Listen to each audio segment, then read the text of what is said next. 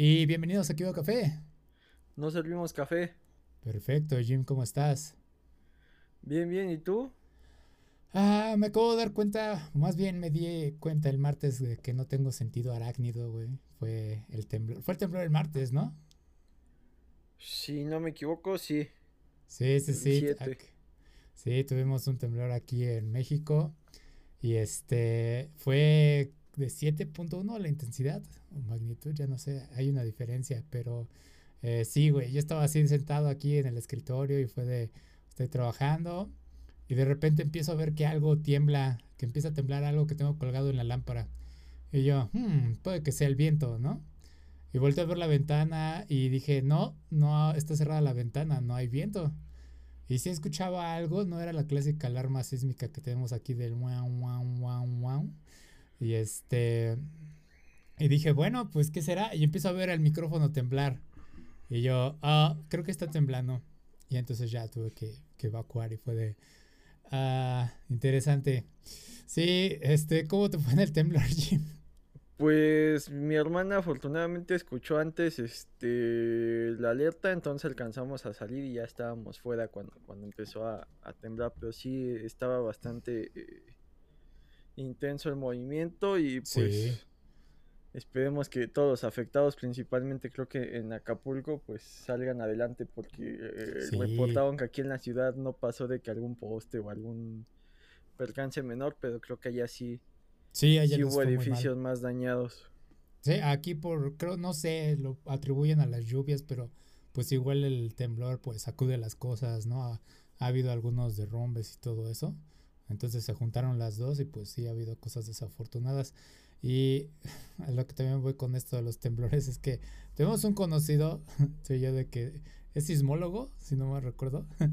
Eh, geofísico. Geofísico, sí, perdón. o Mago del Caos, no recuerdo. este, sí, él publica muchas cosas sobre los sismos y más, información muy interesante, muy relevante, sí, la tomo muy en serio. Y él adjudica que dice, no, no se pueden predecir los temblores como todos, ¿no? Y digo, ok, ellos son los que saben, les creo. Y justamente publica, todos esos memes de que, ay, van a creer que en septiembre tiemble y todo eso. Y pues lamentablemente sí tembló. Pues ahí eh, los más extremistas, eh, no sé si llegaste a ver Supernatural, que había un, tipo de eh, fenómeno paranormal supuestamente llamado las tulpas, que son como que las leyendas urbanas que nacen de la mentalidad colectiva, que si todos creen que mm. aparece una bruja en una casa, eso es lo que hace que, que sí exista esa bruja. Entonces por ahí también ya había este tipo de, pensadores radicales diciendo que el pensamiento colectivo es lo que acaba provocando. Digo, al final, eh, pues sabemos que ese movimiento de las placas tectónicas y hasta la fecha la ciencia no nos ha dado el, power para poderlos predecir. No sé si en algún momento se pueda o sea un fenómeno completamente aleatorio, pero eh, pues sí, eh, estar alertas. Digo, la ciudad, la región en la que vivimos es donde hay alta intensidad de, de, sismos, entonces pues nada más está la expectativa y, estar preparados para lo que llegue a suceder. Sí, sí, de hecho eso que dices de mentalidad colectiva eh, es muy similar a todo lo que se maneja en algunos videojuegos, este, que ahora sí que entre lo que todo piens lo que todos piensen, pues llega a suceder, ¿no? Incluso la misma creación de un dios y todo eso, haciendo referencia a Persona 5, pero bueno, este, el chiste es que eh, yo lo veo en el otro lado contrario, justamente viendo la, cuenta de este amigo, es que dice, pues ¿por qué lo adjudicas? Es que en este momento la gente se pone más sensible porque justamente como piensa que va a temblar, se pone más sensible entre los sismos. Y es de, ah, eso tiene bastante lógica para mí. Entonces sí, pero en este caso fue un sismo bastante, eh, de una magnitud alta. Y si fue de, Ok, eso no fue imaginación, eso no fue que fuera sensible. Eh, pero sí, en mi caso, sí ha habido ocasiones en que sí siento así como que, ah, me estoy mareando, ¿es un sismo? Dijo, no.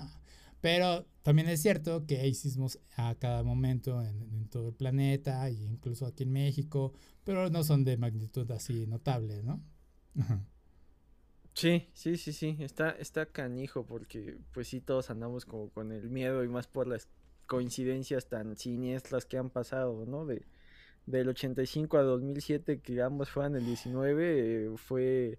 17, macabramente poético y ahora que también un 7 fuera como que un aviso y otra vez el 7, pues creo que muchos, por más que no quieran ser supersticiosos, pues sí tendrán mucho mayor cuidado a, no estar el 19 en, oficinas o algo así. Creo que eh, cae en domingo, ¿no? Algo así, afortunadamente, o, no sé si sea lunes, pero... 19 pues domingo, ajá. Entonces, este, pues esperemos que no, que no suceda otro evento similar. Sí, no, no, no, la verdad sí hay que tener mucho cuidado con ello. Esa, eso fue una coincidencia muy macabra, güey. Ese del 17 y el 85 fue de, fue horrible.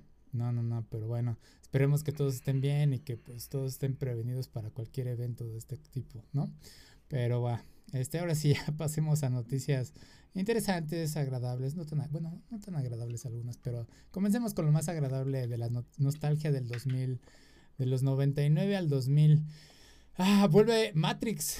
Matrix, una de las preferencias de cultura pop más fuertes de, que hemos tenido recientemente. Eh, Interesante lo que presentaban los hermanos Wachowski, ahora son hermanas. ajá, exactamente, ahora ya son hermanas. Digo, no, es un interesante cambio, pero bueno, hay que notarlo. Este. Neo vuelve. ¿Viste los. Este, ¿Viste el link este de Enter the Matrix? El que entrabas y tenías que elegir la píldora y te mandaba distinto trailer.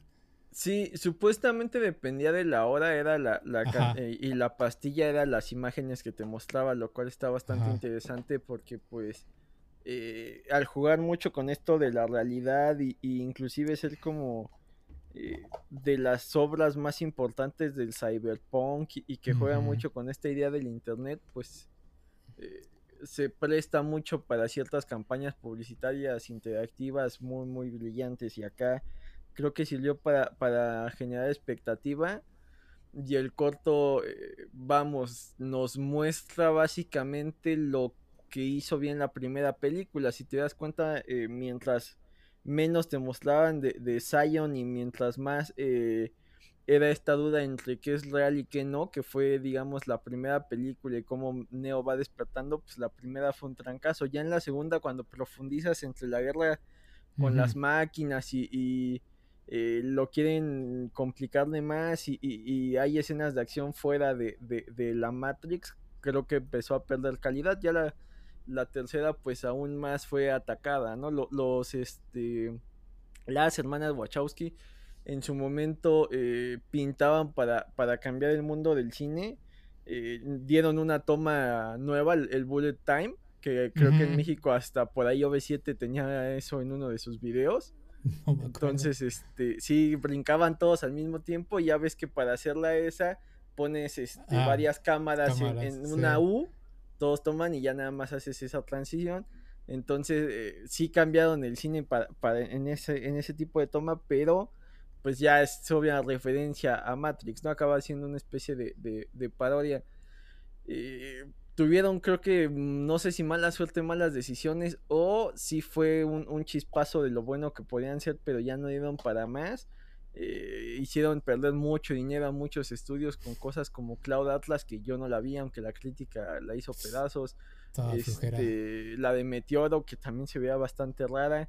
Eh, mm. y regresan ahora con, con, el concepto con el cual este, despuntaron con, con un Keanu Reeves eh, con el look de John Wick que ya parece ser el, look que, eh, que con el que lo vamos a conocer ya de viejo porque creo que si le quitas la barba o le cortas el cabello sí se avejenta bastante. Sí ya, ya eh, Keanu. regresa Trinity es Cari Katie no sé qué Moss una cosa así se llama la actriz.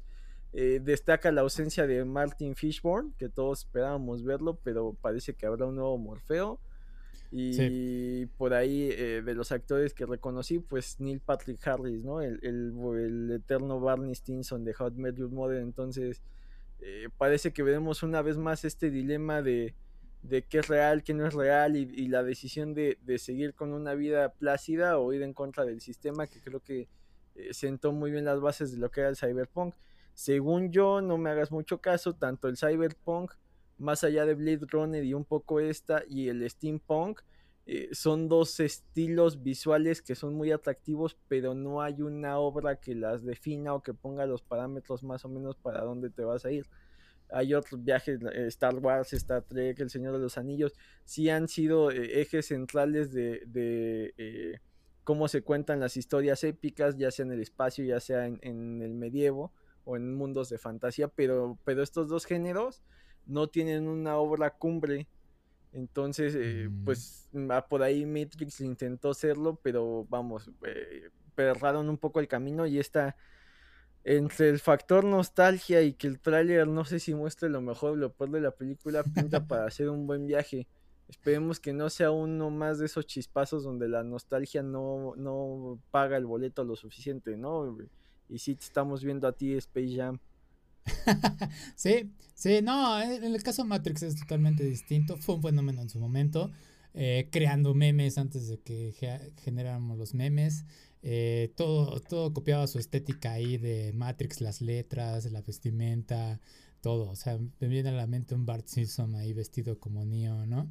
Eh, Madres, ¿cuántos, ¿cuántos tuvieron ese fondo de pantalla de las letras verdes? Sí, no, es que Matrix presentaba una propuesta bastante interesante de... Es como toda la frustración que tiene alguien, ¿no? Es que ese es el escape, es decir, güey, ya estoy harto de esta realidad, esto no tiene, esto tiene que ser una porquería, el mundo real está allá afuera, ¿no? Y este, y el mundo real resulta ser una porquería mayor, pero gracias a los humanos. Entonces, sí, eh, Matrix fue un movimiento muy interesante en su momento, el gran éxito de los Wachowski, de las Wachowski. Este. Mm tenía ahí un, balance entre acción y mamatores extraño, ¿no? Eso de que es real, solo, solo lo que perciben tus sentidos, entonces lo real solo son impulsos eléctricos llegando a tu cerebro. Eh, el análisis el que hace el calvo, el que dice, ah, este bistec, o sea, me sabe a bistec, pero sé que en realidad es un código, ¿no? O sea, es muy buena esa analogía.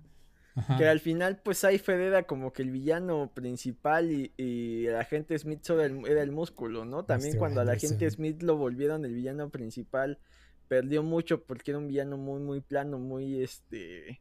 cartoon de los 80, ¿no? Solo soy malo y ya. No, no necesitas saber de dónde viene Munra, no necesitas saber de dónde viene Skeleton. Son los malos, malos, malos.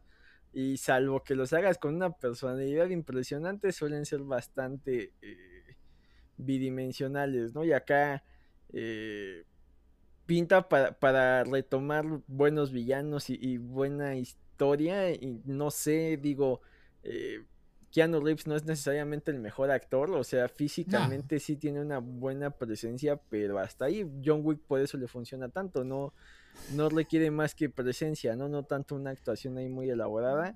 Acá eh, esperemos que el guion no tampoco le complique tanto Mm. Y, que tenga este balance otra vez entre eh, filosofía media baratilla y mamatores con, con escenas de acción deslumbrantes. Sí, no, es que eh, sí hay mucha influencia de parte del anime. Eh, los Wachowski es mucho, las Wachowski es mucho anime. Este, Keanu Reeves es un actor decente con papeles en los que tengan lucir cool. Porque vi una película en la que se hacía como los clones de la familia y era el padre de familia. Y es el güey más insípido que haya visto. Y es de este güey no funciona como papá. Funcionas como Neo, funcionas como John Wick, pero otra cosa fuera de ahí. No. Es, es malo que ha hecho buenos eh, castings o que su agente le ha sabido dar buenos papeles, ya sea burlándose de él mismo, eh, como Billy Ted y ese tipo de cosas, eh, inclusive siendo un proto Brian O'Connor en esa de eh, eh, Breakpoint o Point Break, una cosa así. ya, y ahora con, John Wick es el papel que creo que lo revivió y con el que lo vamos a recordar por muchas, muchas generaciones. Sí, sí, sí. Y aquí Neo, es que Neo lo, lo conocimos bien como Neo. Ya sé que ha hecho otras películas y todo lo demás, pero pues mucho tiempo fue, ah, mira, es Neo, ¿no? Y le queda muy bien el papel. Eh, esa escena del, del, del recibidor del edificio es épica, o sea, la acción es increíble. Eh, pero sí, el problema de, la Matrix es que empieza a caer justamente porque ya le diste todos los poderes a Neo y es de, ok, güey, ¿quién lo va a detener, no?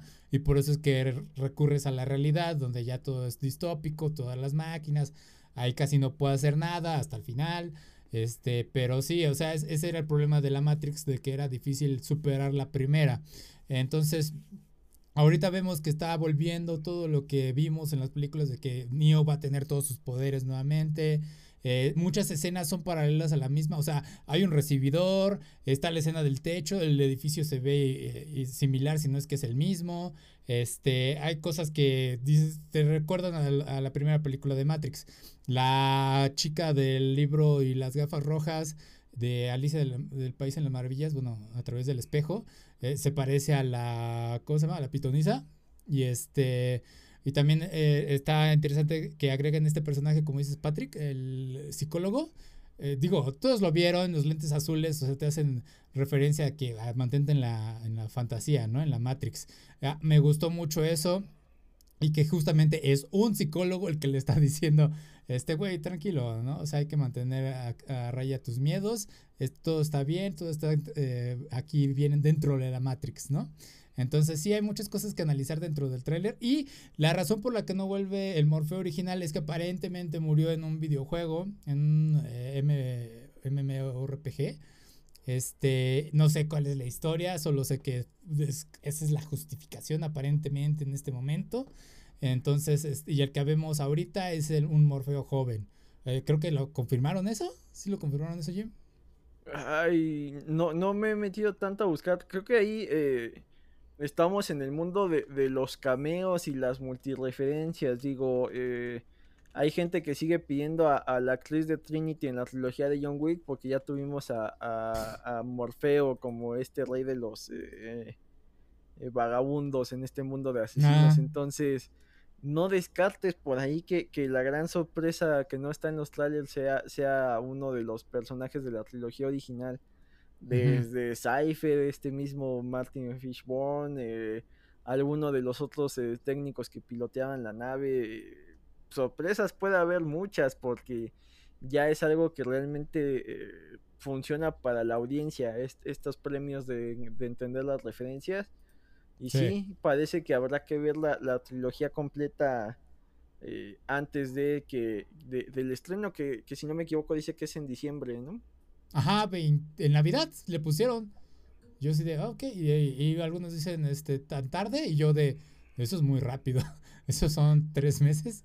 Pero ¿qué es este, la Warner queriendo pelear con lo que venga de Eternals, pues, de, de, este, de Marvel, ¿no? si no me equivoco. Realmente necesitan pelea cuando estás trayendo de vuelta a Matrix, o sea, bueno, pero es pelearse la, taquilla, pues, y más en tiempos de que a todos como que no, no tienen tantas ganas de, de salir en, plena situación actual, entonces... Mm, pues de hecho lo están trayendo la película en cine y HBO. HBO, aquí creo que va a llegar un mes después en ese caso. Eh, bueno, pues algo. Bueno, no sé, no sé qué acuerdos hay aquí en México, pero sí, pues es, es competir la de Eternals. Ah, bueno. Está bien, está bien, el público es el que gana. Sí, sí, sí, está bien, qué bueno, este, que la traigan. Entonces sí, como dices, hay que darle una repasada a las películas anteriores. En lo personal sí, la 1 sigue siendo lo mejor. La 2 realmente no entendí y algunos fue su favorita, pero esta parte de introducir a los monstruos fantasmas y todo eso, diciendo que son como La escena de la autopista es este, la que paga el boleto de esa. Exactamente, y pues se justifica porque justamente es, es Neo versus monstruos que son errores digitales. Y, Mónica Bellucci va ahí para los más clavados de ciertas cosas, ¿no? Ah, ya imagino quién es, no, no la ubico, pero sí. Sí, entonces, este, la trama eh, llama la atención que están trayendo de vuelta justamente a Trinity. También hace notar que dicen, güey, quizás sea un código y es, yo creo que va a ser el equivalente a la Dama de Rojo en la película de la primera. Nada más, o sea, va a ser otro control para, para Neo. Pero sí, si podemos analizarlo rápidamente con lo que sabemos de las películas, esto es probablemente que las máquinas pues rompieron el pacto que iniciaron con Neo al inicio, bueno, al final más bien de toda la trilogía, en el que dijeron, güey, pues vamos a tener paz, las máquinas ya no van a estar cazando a los humanos y cada quien de su lado, ¿no? Y ahorita ya es otra vez Neo en la Matrix y totalmente domesticado, por así decirlo, y otra vez va a escaparse. Eh, la chica de cabello azul eh, causa polémica porque tiene el cabello azul y ya sabemos que el azul es un color malo dentro de la Matrix. Eh, entonces sí, vamos a ver muchas cosas que pues más que nada va a ser como revivir el factor nostalgia y como dices, las referencias. ¿Tú qué esperas de la peli, Jim? Pues que mantengan la esencia de la primera, este, eh, este eterno cuestionarse qué tanto es lo real y qué no, y, buenas escenas de acción. Que, que mientras menos profundicen y mientras más cosas nos oculten, creo que es mejor, no, no, no queremos otra vez un baile en sí a un ritmo de dubstep o no sé qué música era, ¿no? Ajá. Sí, era más o menos dubstep.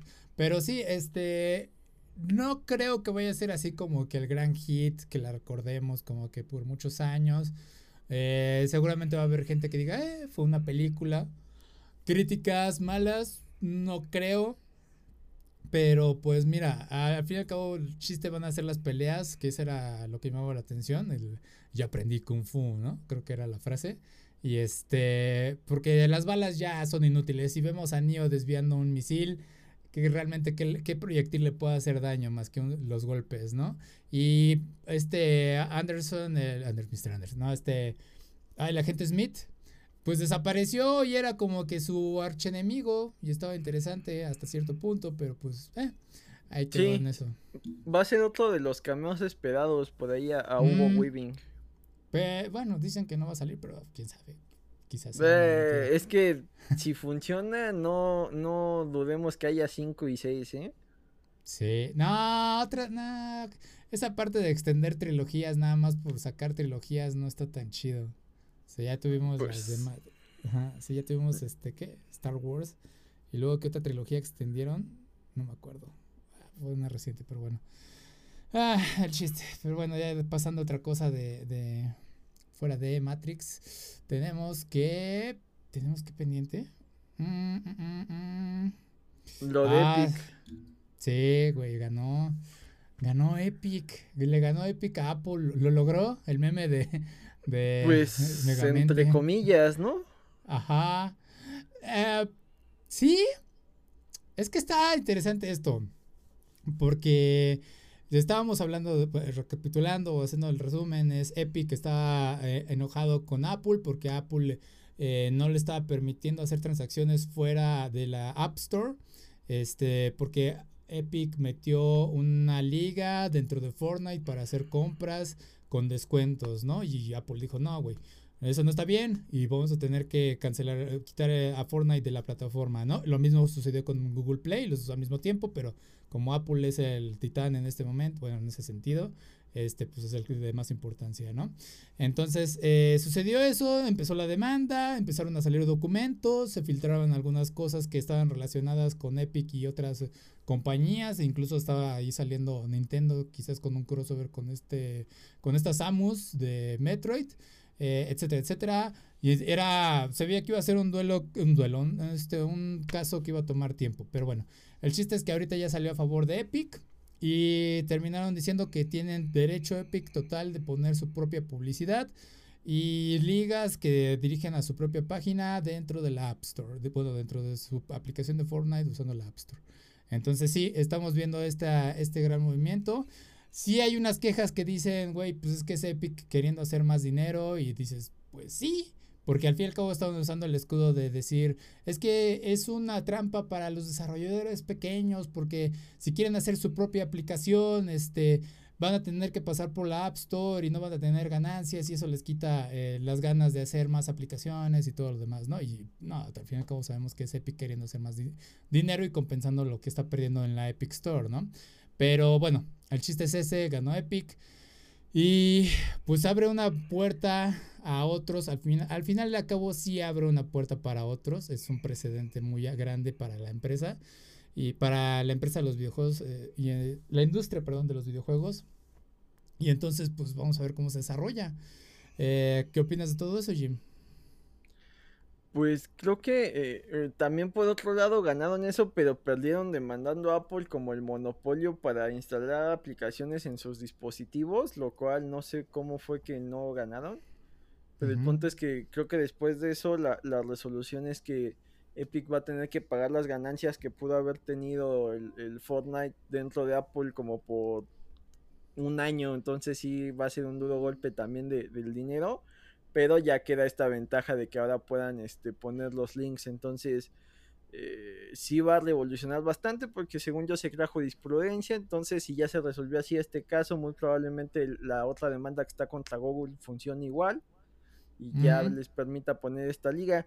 Eh, por un lado, pues es muy fácil porque ya digamos que tienes un método de pago seguro, no tienes que inventarte la, la rueda desde cero, no tienes que volver a descubrir el fuego, nada más utilizas las, las eh, librerías o bibliotecas que ya tiene eh, Google eh, en tu desarrollo, le dices, bueno, yo quiero hacer este cobro con esta biblioteca y se acabó. Estudios grandes, no dudo que, no sea ningún problema poner ahí algún método de pago. Por lo general hacen como que un paso intermedio, ¿no? Lo que te hacen es venderte la, la moneda que existe en el juego y ya tú con esa moneda adquirida ya puedes comprar dentro del juego. Acá no dudes que, que...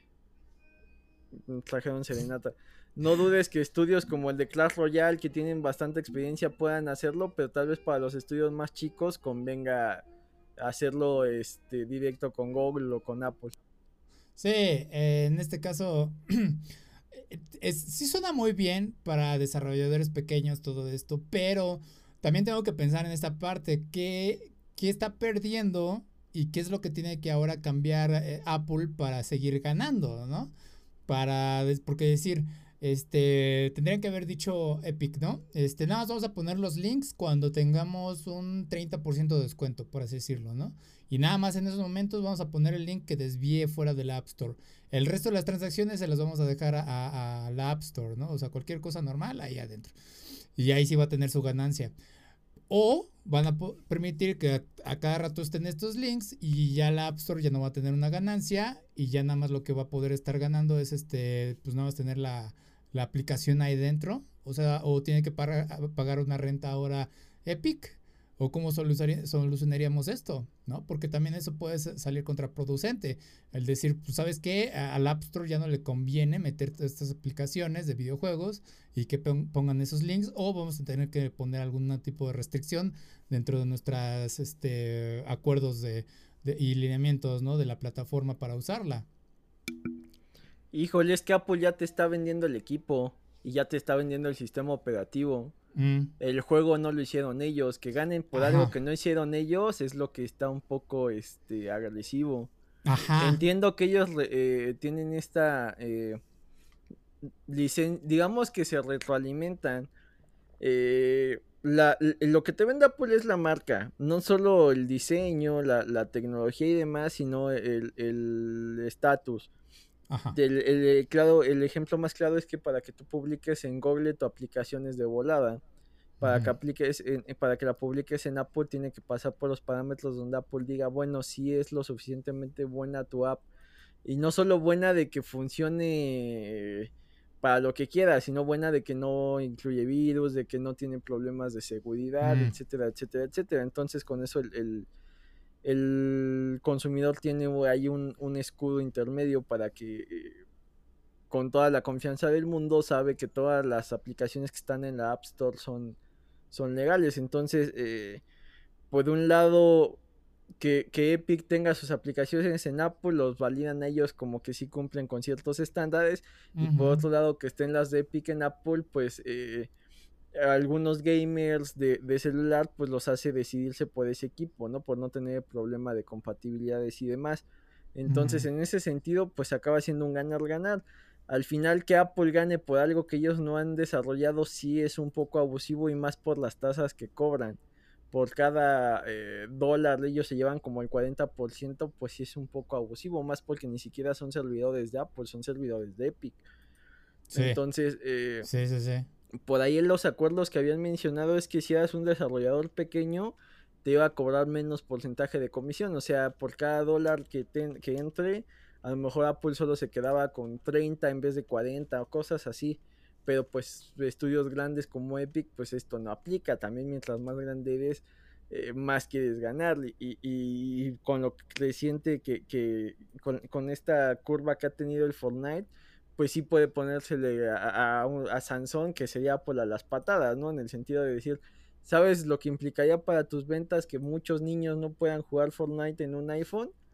Digo, al final pues es una amenaza bastante válida, ya, ya no estás eh, Apple el todopoderoso contra un desarrollador pequeño, en ese sentido creo que sí está, está bastante válido, te digo, eh, si tú eres una empresa lo, empresa lo suficientemente grande para tener tus propios medios de pago, pues está válido que los pongas. Mm, porque sí, sí es, es, complicado porque quién gana, quién pierde, digo, al final las dos son compañías grandes que muy probablemente tengan prácticas ahí poco éticas y, y así como que no es que una sea la buena y la otra sea la mala, ¿no? Sí, porque hablamos justamente de mucho de que app, de la App Store y, la Google Play, Google Play Store está en la sombra, ¿no? Y, pero también es uno de los grandes involucrados ahí. No sé por qué realmente no, no, hablamos de Play Store cuando Google también es un titán. Creo que es una de las compañías que más ricas de todo el mundo. Este, entonces, eh, hablamos de esto, pero eh, también hablamos de que, no hablamos más bien, perdón, de que Steam, también eh, su plataforma también cobra una comisión, ¿no? A estos videojuegos. Steam y otras este, plataformas de este tipo también cobran Twitch, YouTube, Facebook, todos ellos cobran un tipo de comisión por este tipo de servicios. Entonces, que Epic haya ganado esto, pues sienta un precedente también para este tipo de cosas. Eh, no creo que un youtuber se le lance a la yugular a YouTube, a, Google, YouTube, diciéndole, hey, ¿por qué me estás quitando tantas ganancias, no? Cuando yo soy el que crea el contenido y yo estoy atrayendo a la publicidad y eso está atrayendo a los viewers, ¿no? Entonces, este... Pero es que, pero es que ahí es distinto, porque los fierros sí son de YouTube. El hecho de que ellos alojen, de que ellos distribuyan, o sea, es, eh, eh, es la renta que pagarías a un... Eh, godaddy.com para tener tu sitio arriba. Sí, y entonces en este caso, ¿cuál es la renta que estaría pagando Epic a, ¿cómo se llama? A, Apple por tener Fortnite ahí? O sea, nada más el... Pero ese es el dilema, ¿por qué tendría que pagar renta cuando ellos desarrollan? O sea, eh, no, o sea, Apple lo único que está haciendo es eh, validar que es, es que, que es una aplicación compatible con su sistema. Pero tú como usuario, por otro lado, pues también porque le dices a Apple, oye, o sea, yo entiendo que el contrato y que, contigo, pero si yo quiero una calculadora, puedo instalarle una calculadora. Se me hace muy gandalla que, que me digas que puedo instalar y que no, ya te pagué el equipo. ese, ese, es el dilema que yo veo. O sea, eh, al final Apple está ganando dinero por algo que realmente no, no le cuesta tanto eh, trabajo tener. Sí, si fueran los servidores de Apple, te lo compro, y, pero, pero acá sí, eh, si tú eres un desarrollador pequeño y haces, eh, los de Among Us, o sea, mm, no ganas mucho del juego y que Apple todavía te quite más, se me hace un poco gandalla porque pues ni siquiera es como que eh, usa sus servidores, nada más te validaron que la aplicación funciona y que no trae virus y que no tiene brechas de seguridad y que funciona en todos sus dispositivos no es tal cual como que eh, ellos este hayan hecho algo más. Además, eh, pues funciona igual en, en, en, la, en Google. O sea, ah, te digo que ese es el ese, ese es como que ah, lo que a mí me causa ruido de Apple, que quiere ganar dinero de algo que realmente no están haciendo. Si hubieran llegado a un acuerdo menos abusivo, no tendrían problemas. Ese es el problema, que están abusando de algo que, que, creo que no va por ahí y más porque si ves sus estadísticas de lo que más ganan realmente es de los este de los juegos, inclusive por ahí Spotify estaba pensando hacer lo mismo porque pues los que tienen la distribución de música y demás son ellos y si pagas a través de Apple eh, Cash o no sé cómo se llame, ya Apple se queda una lana de tu suscripción, entonces sí está un poco abusivo, pero cuestión de enfoque supongo. Ah, ahora, eh, por ejemplo, ah, siguiendo con Among Us y Fortnite, o sea, Among Us es gratuito, según tengo entendido, ¿no? En, ah, bueno, en la Play Store es gratuito, acabo de revisar. En la App Store, no sé. En Steam sí me acuerdo que sí tiene un precio. Pero eh, Among Us no tiene microtransacciones, no tiene todas estas de compra el skin, ¿no? sí, sí tiene. ¿Sí tiene? Sí, sí puedes comprar skins. Ok, entonces Ahí sí también le podría estar sacando dinero a, la App Store, a, los, a Inner Slot, que es el desarrollador de Among Us. Eh, ok. Pero entonces, si habláramos hipotéticamente de un juego que te compra, no sé, 50 pesos, ¿no? Por la comprarlo. Y a diferencia de Fortnite que es gratuito, pues ahí sí pierde el desarrollador, porque si tu juego no tiene microtransacciones, ahí sí estás teniendo una gran pérdida. Y es una transacción de una sola vez. A diferencia de Fortnite, que es constante transacción, compra skins, compra, de, no sé, diamantes, no sé qué es lo que Pues sí, ya, ya todo pinta en microtransacciones, inclusive los FIFA, que supone que ya tienes todos los equipos ahí, pues ya te venden esto de los sobres y que armes tu equipo, o sea, ya todo el, el, gaming que no está diseñado, que está diseñado para interactuar con otros jugadores, creo que está diseñado para microtransacciones. Sí. El, que es este individual, que es una sola historia, creo que es el que se mantiene como una sola compra. Por ahí extienden este su tiempo de vida con los DLCs. Y depende qué tan bien o qué tan mal le vaya el juego o la estrategia. Algunos son gratuitos y otros pues son un extra, Sí, y con eso creo que podemos pasar al siguiente tema relacionado a todo esto de los videojuegos. Queda así, quedaron... Estamos, siento que vamos en cierta forma en eh, retrocediendo en el tiempo. Porque China eh, acaba de sacar su ley esta de que reduce las horas juego a los niños. No lo hablamos el podcast pasado, pero era uno de los temas que queríamos abordar. Pero se fue desarrollando la historia al fin y al cabo. ¿Qué sucedió? Eh, los jóvenes, los niños, al parecer están rentando cuentas extras para seguir jugando más tiempo eh, de lo que le está permitiendo China, una hora o tres a los fines de semana, creo nada más. Sí suena como que, güey, controlar eso, un pasatiempo, suena algo extremo. Bueno, ya hasta que son adultos ya pueden hacer lo que quieran, pero bueno. El chiste es que todo eso repercutió y le ha estado haciendo perder a Tencent, la compañía de videojuegos más grande de China, eh, lo que lo ponen en Kotaku como el equivalente a 6 Bethesdas y es de fuck. Eso es una gran cantidad de dinero. Y sí, porque justamente lo que se dedica Tencent es a crear muchos juegos con microtransacciones, específicamente el formato gacha, que es estos este, juegos de que eh, sacas tal personaje, o sea, pagas tanto y tienes oportunidad de sacar una ruleta y de que salga un personaje, eh, quizás el que quieras, eh, quizás el que no quieras, pero también está eh, los niveles que tengan cinco estrellas, cuatro estrellas, etcétera, etcétera. O sea, es un eh, todo este dilema que hubo con EA y las loot box de Star Wars Battlefront. O sea, se volvió un caos. Y aparte, sumado a eso, también están atacando esa parte de que no quieren que los niños se vuelvan adictos usando el formato de los gachas. Lo están revisando. Y sumado a la noticia también de lo que hablamos la pasada, de que no quieren ya personajes este que sean masculinos, que luzcan femenino y todo eso, ¿no? Eh, andróginos. Entonces, sí se ha vuelto un caos ahí ahorita en China. No sé por qué están tomando todas estas medidas. Digo, entiendo, lo están manejando como que los videojuegos controlan el alma, eh, no, contaminan el alma, perdón. Lo están manejando como algo así. Y digo, tienen un punto, pero llegar a esos extremos se me hace algo extraño.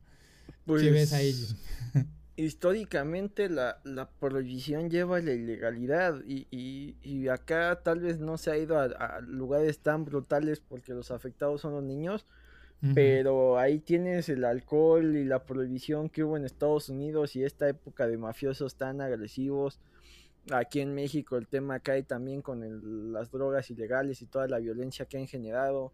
Eh, te digo, la prohibición suele ser una muy mala respuesta, salvo que realmente estés prohibiendo algo que, afecte tal cual la integridad del usuario. Drogas. Hay cosas que se pueden que se tienen que prohibir para proteger al más débil, pero hay cosas que pues tienes que darles libertad al usuario de decidir, ¿no? Sí. Y acá, eh, no sé, no sé, la cultura de, ese país creo que eh, radicaliza muchos asuntos. No sé si, si sea por su cultura, por la cantidad de población, por la necesidad de que todos alcancen cierto estándar, pero eh, suena bastante loco para, para el mundo en el que vivimos actualmente, más en Occidente, ¿no? Con, tantas libertades que hay. y, creo que pues es complicado porque al final le quitas la libertad a los padres de, decidir cómo educar a sus hijos, ¿no? Si, si, están yendo bien en la escuela, recompensarlos con que puedan pasar toda una tarde jugando videojuegos y que acá los limites, no lo sé, o sea, eh, meterse a, querer controlar cada aspecto de la vida de las personas a mí sí me parece algo un poco aterrador. No sé si, si la gente allá esté contenta o esté enojada por este tipo de medidas. Esperemos que, no se repliquen en, el resto del mundo porque desgraciadamente eh, nunca falta el, que quiere estar en el foco de la tormenta, pero que realmente no sabe a qué está apuntando. En México es muy común que tengamos legisladores que quieren hablar de temas actuales cuando no tienen idea de cómo funcionan. Y no tardará alguna panista o alguien más diciendo, no, es que en China ya prohibieron que jueguen, entonces aquí también vamos a prohibir que los niños jueguen. Cuando realmente pues no están viendo el fondo ni la forma de lo que está pasando, ¿no? Vamos a prohibirle a los niños que jueguen videojuegos, pero tampoco pueden salir a la calle porque los roban o los balacean. Entonces, ¿qué salida o qué... Eh, sí, ¿qué, opción? ajá. ¿qué opción le dejas de diversión? O sea, es, es un tema bastante complicado. Ah, es que los niños, este, los videojuegos lo hacen violentos. Achi. Entonces, ¿qué jugaban los de la Inquisición para ese nivel de torturas y demás que, llegaban a alcanzar? No lo sé. Lo preocupante es eso, esas medidas como que eh, para quedar bien con una sociedad que, ni, que lo aprecia, ¿no? O sea, eh, legislas para quedar bien cuando realmente no legislas para hacer el bien. Digo, el ejemplo de siempre, ¿no? Es que, que, no existe el matrimonio igualitario. ¿Usted es gay? No. ¿Se va a casar con otro hombre? No. ¿En qué chingados le afecta que exista o no exista el matrimonio igualitario? Es que la Biblia dice y yo voy a votar por el que haga lo que dice la Biblia. Somos un país laico donde pon tú que el 40 sean católicos, el otro 40 cristianos, pero hay un 20 de gente que le vale madre lo que diga la Biblia porque vamos a hacer lo que, o sea, ah, es tan complicado legislar para que la mayoría tenga eh, las mejores oportunidades, pero ese tipo de medidas poco ortodoxas de vamos a, a controlar que solo puedan hacer esto este cierto tiempo, Ah, empiezan a mutar, a cortar más libertades y eso es, lo que es bastante aterrador. Ahora, nos, me llama a mí la atención esto de que estás limitando a los niños, estás controlando a los niños y a los jóvenes. Eso significa que estás haciendo que tengan una cuenta o un tipo de registro allá en China para decir, güey, tú ya te pasaste.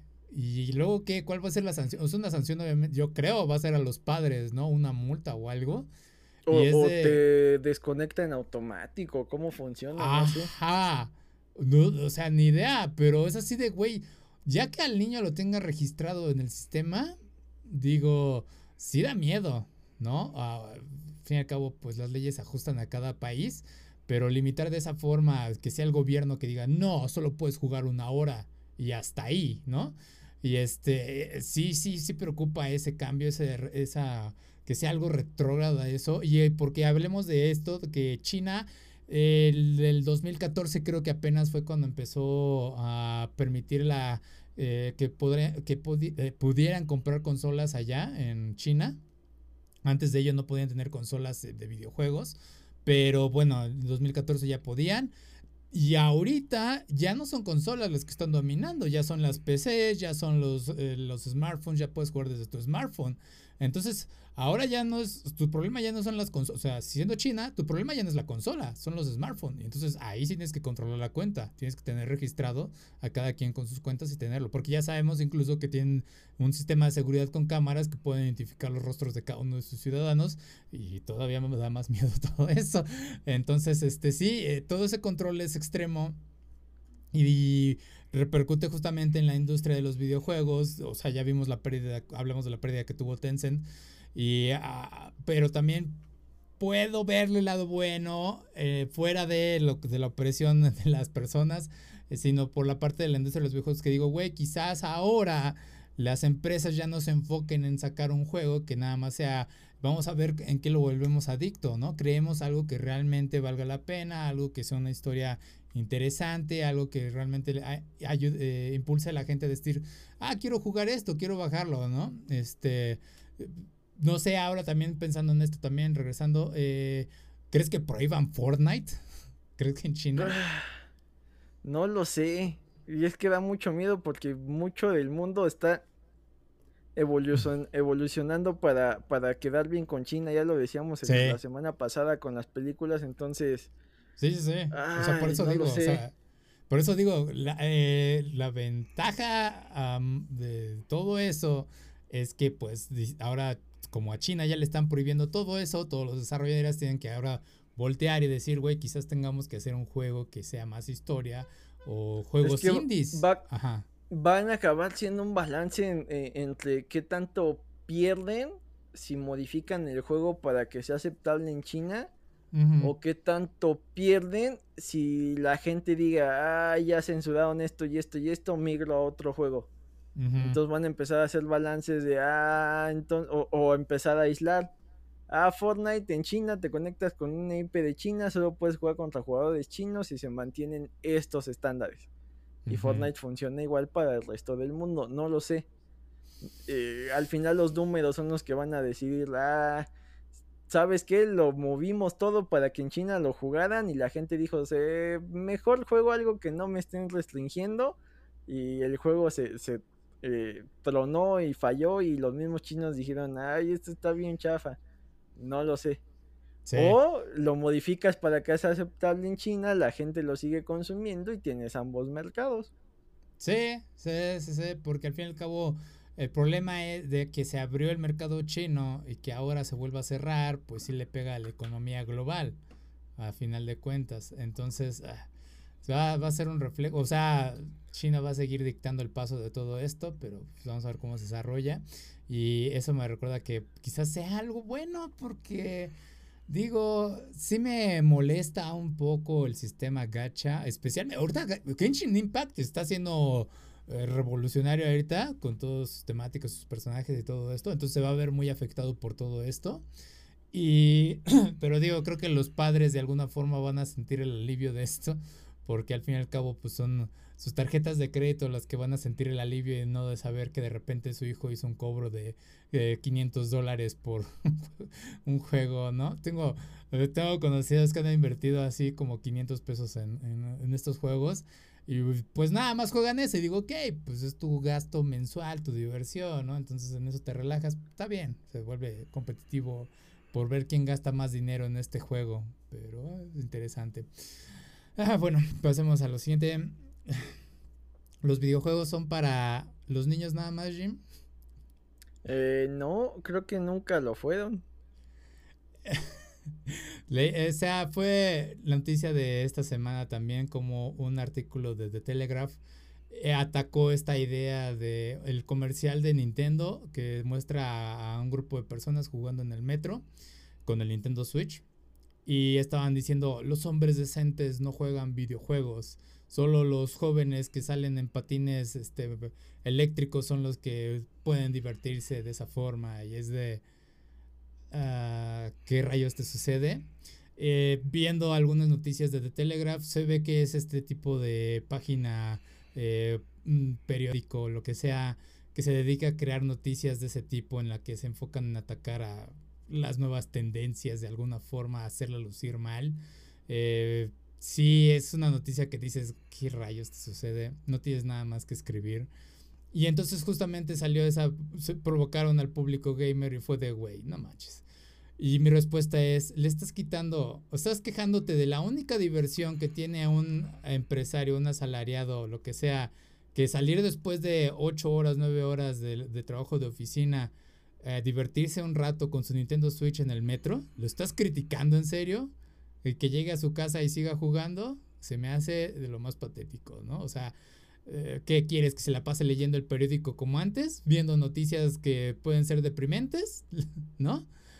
¿Qué opinas de eso, yo? Ah, y es que, digo, siempre se ha manifestado esto de, de que la generación anterior critica los gustos de la generación actual, ¿no? Eh, sin ir tan lejos, ¿no? Por ahí está la canción de Pachuco, de que, hace este balance entre ambas generaciones, ¿no?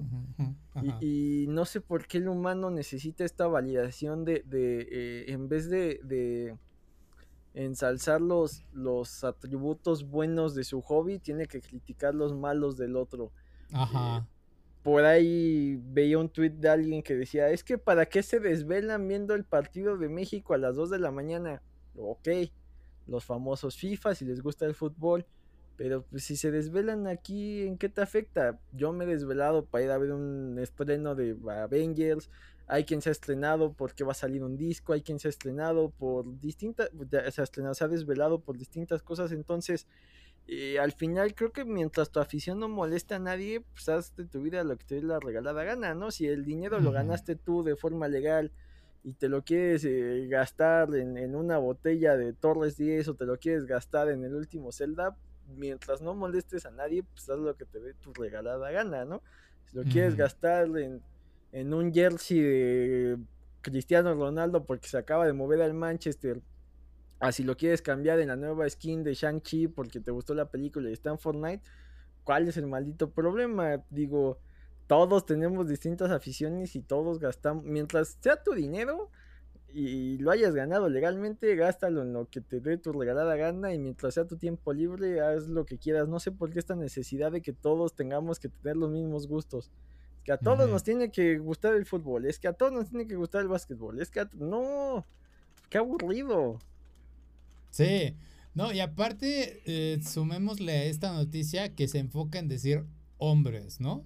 O sea, no dice nada de las mujeres que también puedan jugar eh, videojuegos. Y es de, ah, ¿por qué el énfasis en ello? ¿no? O sea, estamos implantando nuevamente la idea de que los hombres tienen que ser los responsables, los proveedores, los que tienen que ir a trabajar.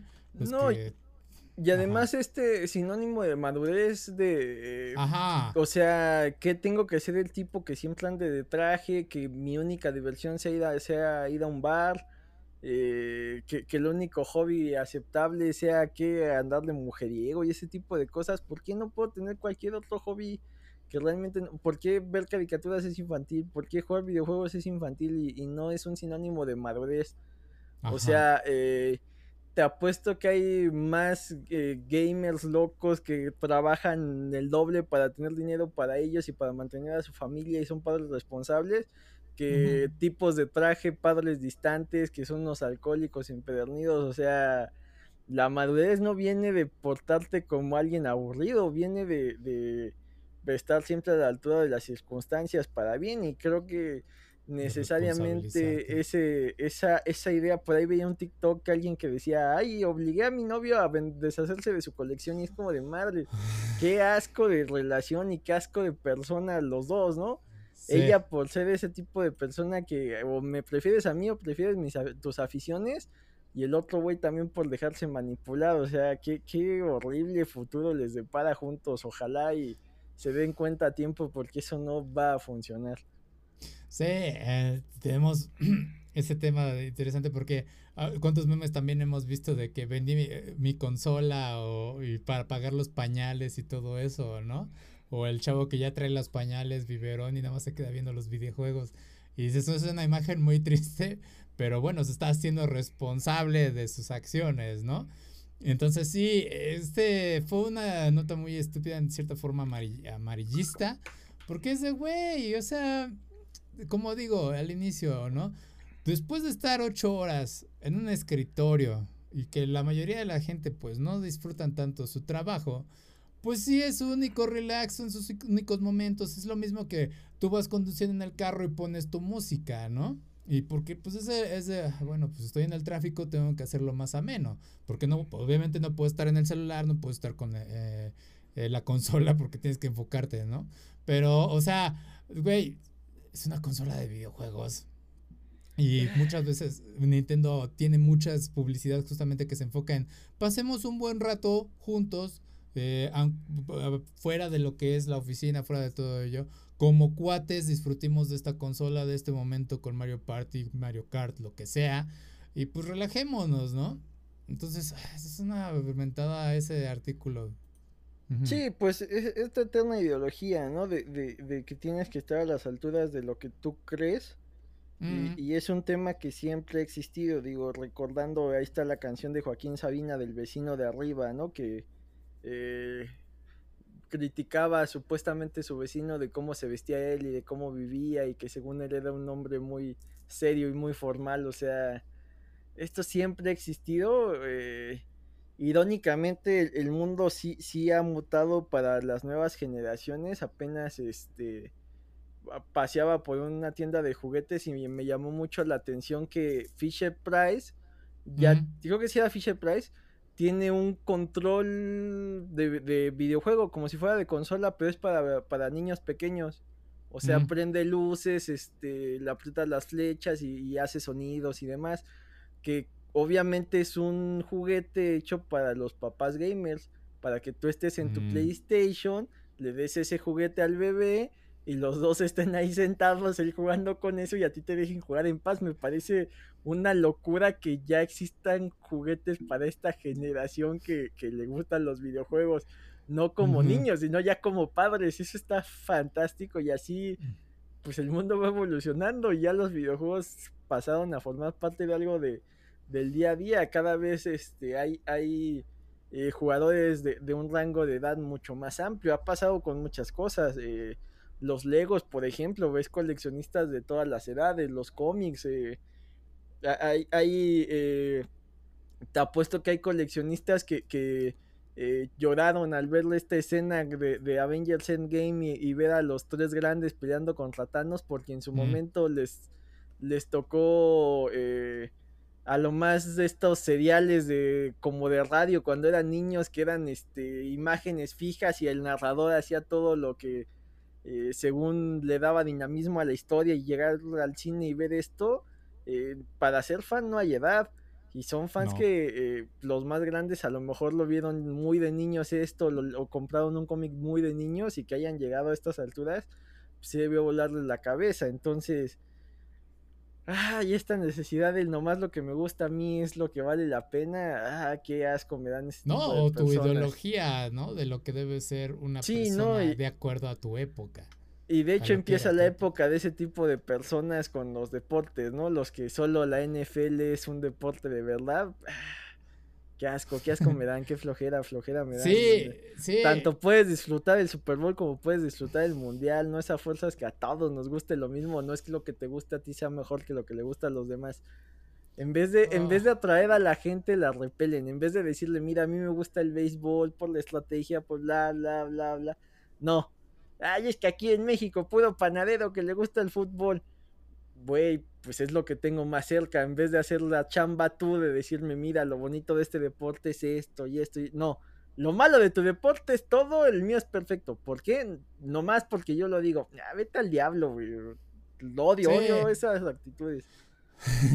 no, y especialmente cuando podemos hablar ahorita que nuestra generación en el futuro, cuando alcancen la, la edad mayor, van a seguir jugando videojuegos y van a seguir hablando de Kino. ¿Te acuerdas de Kino Fighters cuando ibas a la tortillería a, tener retas y se te enfriaban las tortillas?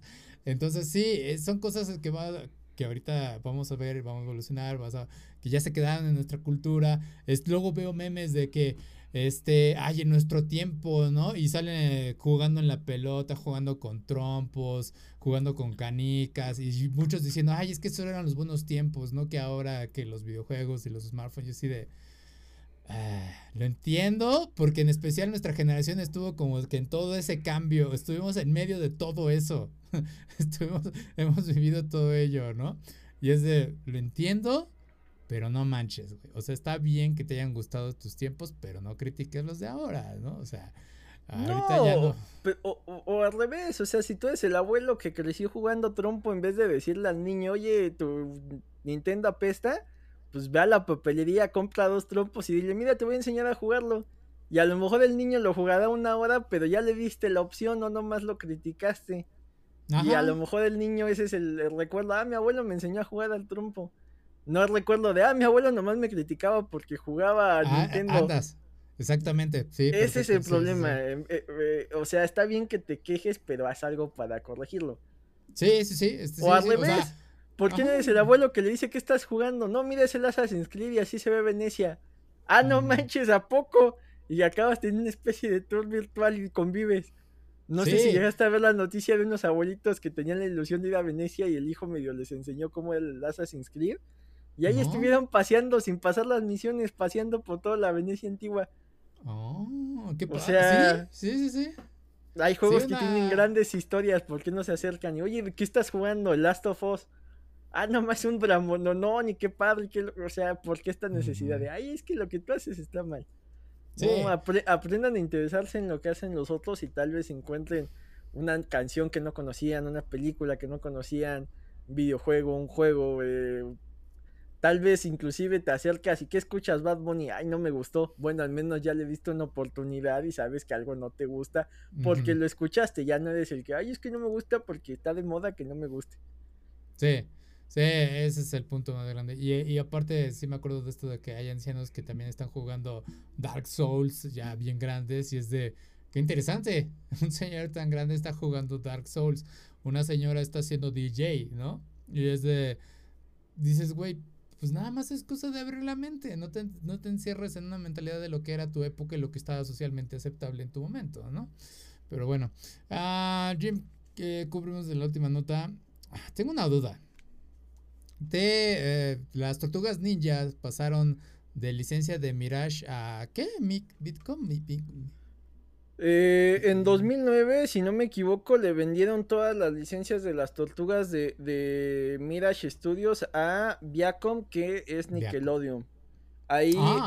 el, dato curioso es que cuando Kevin Eastman y Peter Leigh, si no me equivoco, son los nombres de los creadores de las tortugas, este tuvieron esta idea que hicieron en su sala y que le imprimieron y ahí en una convención creo que se volvió un madrazo de ventas, por ahí esa es la historia, les preguntaron el nombre de su editorial y el nombre que es Mirage es espejismo, lo cual es el espejismo de que tenían una editorial porque realmente no tenían nada, sus estudios es la sala, de ahí viene el nombre.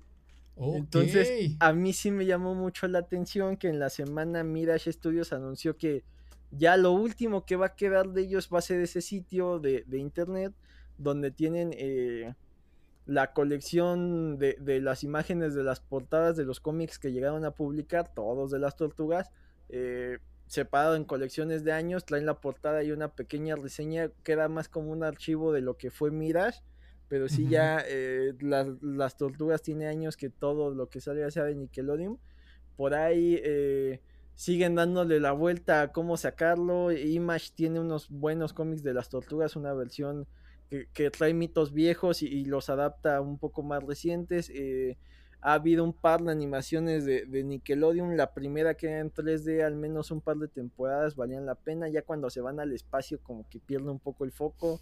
Eh, la última donde ya tenían como poderes de Tai Chi y no sé qué, no la, no, no la consumí, no te puedo decir si es buena o mala, el diseño estaba extraño proponía algo nuevo, que era que no todas fueran el mismo diseño con distinto color y distinta cinta.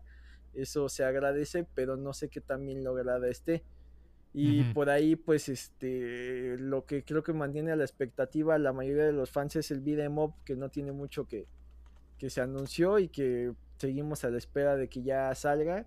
Creo que va a ser de esas cosas que para el, si no tiene modo en línea, para el Switch va a ser una jugada poder jugar los cuatro eh, al mismo tiempo en la misma consola, reuniéndote con tus cuates, creo que pinta para hacer ese tipo de juego, pero eh, sí, ya, Mirage anunció que ya legalmente casi casi ni no tienen ninguna licencia, ninguna entrada de dinero, mm. nada, nada, nada, entonces pues desaparece, lo, lo, triste es que pues en su momento era una de las pocas editoriales que, que había, digo, estaba muy enfocada únicamente a las tortugas, pero en tiempos donde Warner y, Disney y estos monstruos controlan, eh, ¿qué te gusta? Como el 80% de los cómics que, se generan en Estados Unidos, pues es triste que este tipo de, compañías este, desaparezcan.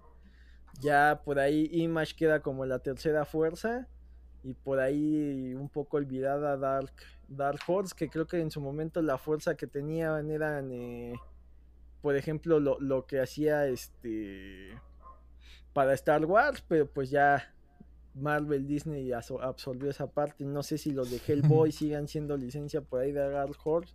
Aquí en México vi que los estaba publicando Editorial Televisa. No sé si ya hicieron el acuerdo con Dark Horse o ya también las licencias tengan algo que ver con Marvel. Eso es lo que no, no me he detenido a investigar. Pero sí, eh, entonces, una duda, ¿qué significa entonces para las tortugas que desaparezca Mirage Studios? Bueno, toda, porque son como cuatro o cinco ramas, ¿no? Las que tenía Mirage Studios. Pues ya realmente ya no tenían ninguna relación. Yo creo que fue como que las últimas licencias por ahí que tenían este algunos acuerdos comerciales que hayan tenido, yo creo que ya se agotaron todos. No sé si por ahí quedaba de que Mirage había licenciado a las tortugas para toallas o algo ahí escondido que era lo que seguía existiendo. Pero sí es, es como una nota ahí de, un poco triste por un lado, por otro lado, pues este cómo se están centralizando las licencias, ¿no? Nickelodeon tiene muchas. Por ahí eh, Warner con Space Jam pues te dio el madrazo de mira todo lo que tengo. Disney con los parques te dice mira todo lo que tengo. Eh, Paramount y demás como que también con las plataformas quieren darte esta idea de que tienen grandes franquicias. Y Nickelodeon pues igual. Tiene muchas, ya va a salir el videojuego. Eh, ya salió, creo, ¿no? Sí, por estas fechas iba a salir o ya salió. Eh, el mismo Netflix por ahí anda haciendo acuerdos con distintas licencias como para eh, darle cierto impulso. Entonces, pues estamos en la época en que pintas a tener una gran idea y esperas a que algún servicio de streaming quiera desarrollarla más allá de lo editorial, ¿no? El caso de Cophead que por ahí queda pendiente que, salga la animación que Netflix anunció con, bombo y platillo. sí. Eh, ah. Ya está raro una en, este, propiedad intelectual ajena a estas grandes cadenas. Ok, porque justamente dije, pues, ¿cómo afecta esto a las tortugas? Justamente sabiendo que eh, una es el juego de las tortugas niñas que acaba de salir y el Nickelodeon All Stars, eh, All Star Brawl, perdón, en el que sale Leonardo y Abril, O'Neill.